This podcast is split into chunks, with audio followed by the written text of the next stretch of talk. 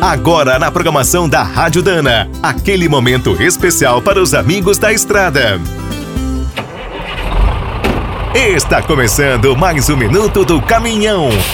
Fique por dentro das últimas notícias, histórias, dicas de manutenção e novas tecnologias.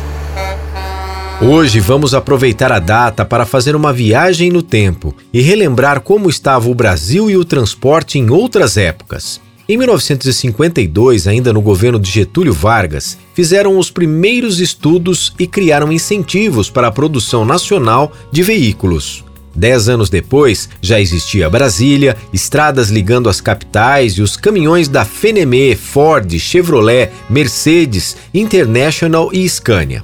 O ano de 1972 marcou o auge do milagre brasileiro e das grandes obras. Muitos autônomos viraram transportadoras nesse período. Em 82, o clima era outro, a crise piorava a cada dia e quem conseguia pagar a prestação de um Mercedes Muriçoca estava no lucro. Os anos passaram, votamos para presidente, mas o país seguiu sem rumo. No final de 1992, Collor caiu e o vice Tamar virou presidente. Finalmente, em 2002, a situação melhorou. O real foi um sucesso e o Brasil estava na moda. Até a International e a Iveco voltaram para cá.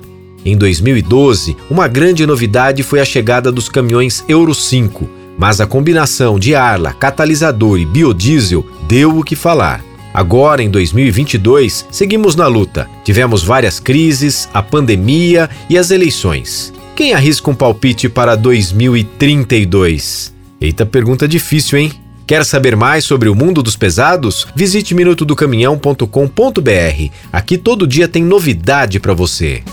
O Minuto do Caminhão é um oferecimento de Spicer e Álvaros. Desde 1947, uma dupla imbatível em componentes de transmissão, suspensão e direção. Comemore com a gente. Dana, 75 anos de Brasil. Agora o Minuto do Caminhão também está no app Cargo, o aplicativo com tudo o que o caminhoneiro precisa fretes, peças, classificados, financiamentos, seguros, promoções e muito mais. Você precisa conhecer. Visite o site appcargo.com.br ou instale direto na loja de aplicativos do seu celular. Com o app Cargo na boleia, você fatura mais e roda tranquilo. E quem é do trecho já sabe, para ficar bem informado, a Rádio Dana é sempre a melhor sintonia.